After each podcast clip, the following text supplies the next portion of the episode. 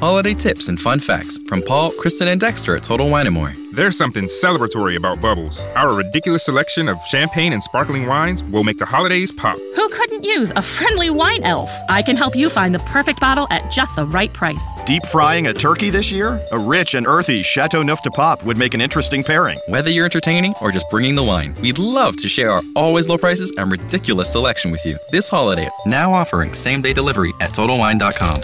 Cheers!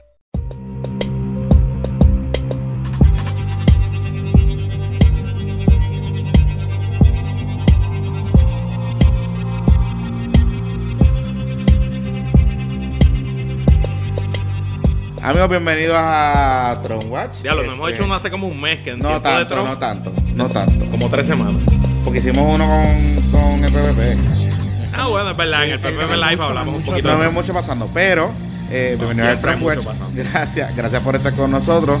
Luis Herrero, Carlos Sagaldía, este que les habla Jonathan Lebrón, este, los controles Ana Sofía Pagán. Eh, bueno, realmente yo creo que esto es bien corto. Tenemos tres temas importantes que han pasado en el mundo de Trump. No nos vamos a pasarle 15 minutos para no aburrir. Para no aburrirlo y Y hacerlo porque de el anterior fue extra largo, así que. Exacto, ok. Y queremos que lo escuchen porque está Estuvo bien, bien bueno. bueno. Está bien bueno, ok. Cábano, hoy estaba testificando, estamos grabando el 27 de septiembre, hoy estaba testificando, Hoy hoy, está lloriqueando. estaba lloriqueando una, un testimonio para un abogado tan... eh, Para un juez. Para un juez, era... Estuvo destemplado, estuvo testy, estuvo- Gritó, lloró. Lloró, eh, estuvo enfrentando a la senadora Feinstein, estaba prácticamente, le iba a meter una galleta. Yo creo que cuan- O sea, cuando nombraron a Cábano, cuando lo, lo designaron como la nominación de Trump en este podcast, yo me acuerdo decir que Cábano en su carrera, contrario a los otros nominados o los posibles candidatos, perdón, él había tiene un pasado de operador político en Washington D.C. y Cábano jodió con un montón de gente como operador político. Y en ese momento me acuerdo decir que en este proceso de confirmación Va- se las iban a cobrar. Claro. Tú ves, y se las están cobrando y bien cobradas. Porque le han montado una investigación Heavy. de treinta y pico de años para atrás. Que él ha tenido que decir las estupideces de que era virgen, sacar el, el calendario. Hoy, fíjate, reconoció algo que me llamó la atención. Él dice que él, él, él love beer. Eh, y que bebió un montón y no sé Ajá, qué. ajá. Eh, y entonces de momento él dice que bebía mucho, pero de momento dice que no bebía tanto. De momento decía que sí, de momento decía que no.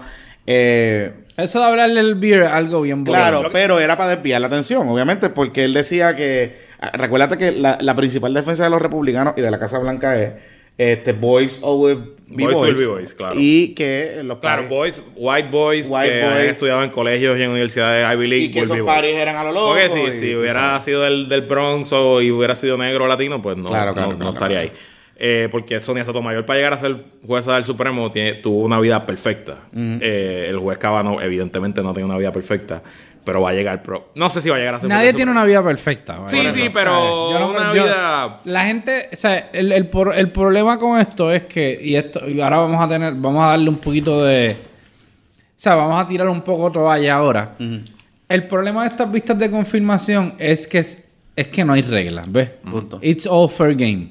No hay un, no hay prueba de referencia, no hay prescripción, No hay proven no hay, no hay, No hay no hay nada. pruebas. Entonces tú te expones a unos, a unas acusaciones de asuntos bien lejanos en tiempo, de hechos que nunca generaron, que es como le dicen, uncharged m- uh, misconduct. Son cosas que nunca generaron ni querellas policíacas ni nada.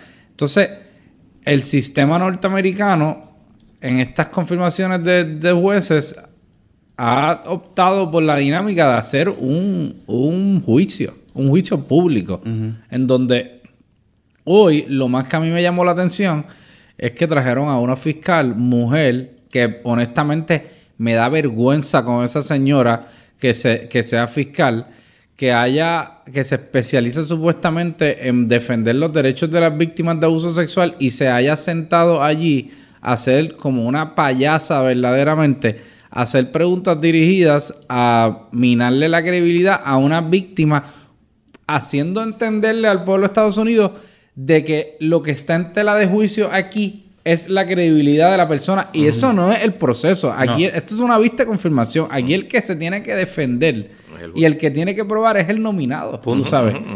Y si no aguanta el empuje, pues no aguanta el empuje. Y si esto lo es un juego político, punto. Digo, y, y yo, y yo quiero. Pero yo critico en cierta medida, o sea, me parece complicado para cualquier ser humano tener que enfrentarse a esta, a esta tormenta, pero de again, o sea, si quieres la sigue el Supremo y si, has, y si has hecho y si tienes un récord que le crea un riesgo razonable a las causas liberales de los Estados Unidos y has hecho expresiones en récord de que tú revocarías X o Y cosas, pues te van a fuetear. exacto. O sea, y te están fueteando y, te duro. lo estás Y yo- sintiendo el calor. Y está, y está sintiendo el Sí. golpe. Te están dando duro. Sí. Y, creo que es importante el contexto.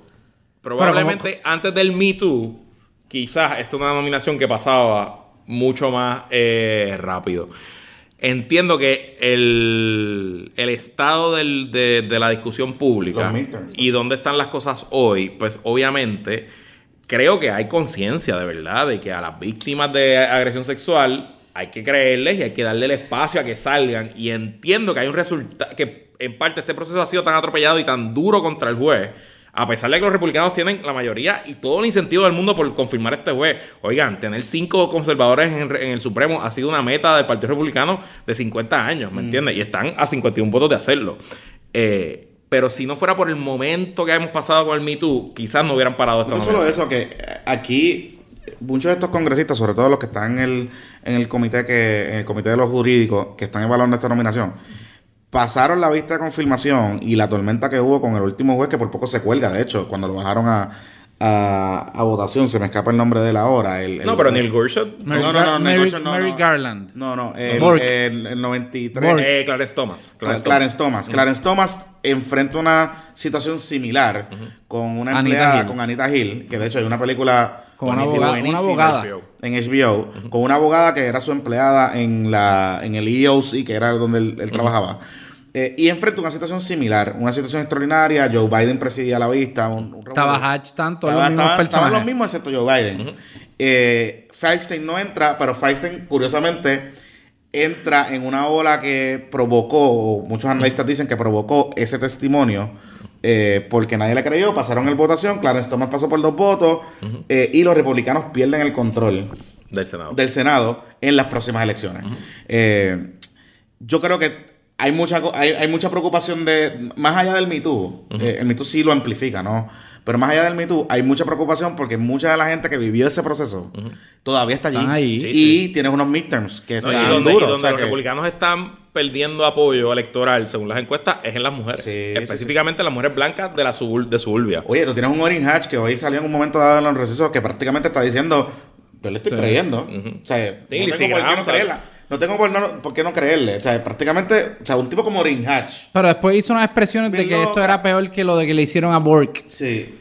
O sea, Orrin Hatch yo no le creo ni, Claro, ni- claro, ni- claro, ni- pero- ni el nombre. Mire, Orrin Hatch se retira, tiene 86 años. Sí, sí, lleva pero- 50 años. O sea, la, la, la, la- la visión de mundo y de Hatch fue de los que de los que logró conseguir a la insolente señora que se sentó a hacer el interrogatorio. Eh, Exacto. Porque ella trabaja para los republicanos. claro. Y, y, o sea, Estuvo infame ese interrogatorio. Horrible. La visión Pero me alegro de- que le hayan creado un orden en donde no la dejaban preguntarle corrido. Bueno, para cambiar, pa- para cambiar de tema, ¿confirman o no confirman al juez Bercao? Carlos Zagaldía. Yo yo quisiera que lo retiraran, honestamente, porque me parece que el tipo definitivamente tiene muchos enemigos. O sea, tiene un montón de enemigos y gente que le quiere, lo quiere destruir. No creo que sea un juez que vaya a adelantar derechos en el Tribunal Supremo. Quisiera que lo retiraran. Entiendo que, sea, hay que dársela aguantado como macho y ha cogido los cantazos y se ha sometido al escrutinio y al rigor del proceso que está cabrón desde el plano punto de vista personal, te caiga bien o no el tipo, creo que lo van a bajar. Sí. No sé si lo confirman. No me atrevo a especular, pero yo lo que sí es que, te- que entiendo es que lo van a bajar al floor. Yo no sé si lo van a bajar ahora. Eh, no, me, no me da la impresión. Aunque McConnell está bien, con, bien convencido de que tiene los votos. Hacerlo. Mitch. De que Cocaine Mitch está, está bien convencido de que tiene los votos. Ahora, Si no lo bajan ahora, en los próximos días, yo entiendo que no lo van a confirmar. Yo voy O sea, a. si, se, si se pasa de esta semana, no lo van a confirmar. Yo no creo que lo retiren porque Trump lo creo No que es el pensaría que Trump, retirarlo es ser una derrota masiva para él. Creo que hay o dos opciones. O él renuncia porque la presión es demasiado fuerte o creo que lo derrotan en el floor. Mm, sí. sí creo Lo que- derrotan en el floor. El papel, el papel, se sabe. Y ese que- sonido de papel doblado, pues nada, Ese- es que oye, estamos aquí bregando con vamos, vamos rapidito. Próximo, próximo tema. Expresiones de Trump, la estadidad y reacciones. Trump prácticamente le dijo a Gerardo Rivera que la estadidad estaba muerta por culpa de Carmen Yulín y de otros Mi único comentario eso es una estupidez de Trump. Lo que me da risa es que todos los que todos los días dicen que Ajá. Trump lo que dice es estupideces, ahora, Ahora, validan lo que dice Trump. Ahora, bueno. O sea, yo, Ajá. para mí, todo lo que dice Trump es una estupidez. Pero, esta No, vez... no lo categorizo ni lo clasifico. Es una estupidez mencionar a Yulín, es una estupidez mencionar la estadidad Pero y esta decir. vez. Mira, a mí lo de Trump Pero los populares, Ah, esta vez, le están- creen a Trump. A Claro. mí me dio mucha risa y mucha sati- satisfacción. Ustedes saben que uno de mis hobbies es ver a los estadistas eh, sufrir por su hashtag sueño imposible. Eh, pero me parece que es el punto de exclamación a un término congresional donde a los estadistas le han evidentemente dicho en la cara, papi, no te vistas que no va, no te creemos que la estadidad es mayoría, no te vamos a apoyar el proyecto, no te vamos a hacer ni una vista pública de la estadidad. Y ahora, para colmo, el payaso presidente te dijo, no way. A mí lo que me está curioso dentro de todo esto es que el mejor momento, en com- entre comillas, ¿no? En, eh, o, o el momento de mayor De intensidad. poder absoluto. Sí, y de mayor intensidad, de mayor intensidad del movimiento estadista en Puerto Rico y en Washington es ahora mismo. Sí, O sea, eh, poder absoluto. punto, o sea, cancha vacía, los populares no existen. Sí, no, o no. sea, y, y, y, y es el, el momento que cumbre en el sentido de que tienes control de todo. Tienes un gobernador que habla bien inglés, que tiene buenos contactos en Washington. Tiene, o sea, tienes un montón, tienes un montón de elementos que tú dirías, "Diablo, ¿verdad? La estadía- yo siento que la estadía viene mañana. Eh, pero constantemente nos están recordando de que no. Y es lo curioso. Que inclusive, como dice Sagal, en el momento que nos cogen pena por María, que le dicen, ay bendito, no tienes luz, aquello, lo otro, todavía los gringos no están pensando que el tema de darle derechos a 3 millones de puertorriqueños, eh, en Puerto Rico, 3 millones, no dos, lo que sea, en Puerto Rico, sea importante, está duro. Está duro. Hashtag sueño imposible. Está duro. Yo no sé si es un sueño imposible, pero, pero está duro, está duro. A mí se me enchismaron estos días. Yo comenté algo sobre eso y, y salieron dos independentistas eh, a llorar, que son los primeros que lloran. Y, y, y es que real- en realidad Siempre, ¿verdad? siempre son los primeros, los primeros Bueno, lloran. chicos, cuando tienes 3%, pues lo que te Pues, pero siempre son los, o sea, siempre son los Y primeros. dicen que los discriminan. Ay, siempre que lo están censurando y toda esa mierda. Este, a mí me está bien curioso porque llevamos 40 años, un poco más, peleando por el asunto de la descolonización, ya sea de la tribu independentista, de la tribu estadista. Coño, Jonathan, lo que 40 sea. no, 500. Sí, pero, pero 40 con el tema de es el Estado o ser un país independiente. Y no se ha movido ni un solo paso, ni para la estadidad, ni para la independencia. Y tienes a la misma gente ocupando los mismos puestos de liderato en los partidos, viviendo de la piquita y viviendo del sueño. Porque el PPD, el PPD pues, su vela es el ELA y pues son una mierda, pero pues es el PPD.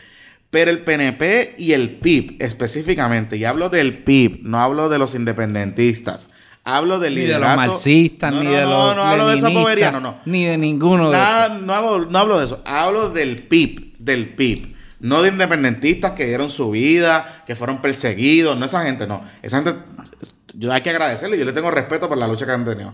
Hablo del PIB, hablo de Rubén Berrío, hablo de Fernando Martín, Martín, hablo de María de Lourdes. de María de Lourdes ahora, de todo el corillo que lo que hacen es jugar citas musicales. Ahora tienen a Adrián, Adrián, que es el nuevo. otro nuevo. otra cosa ahí.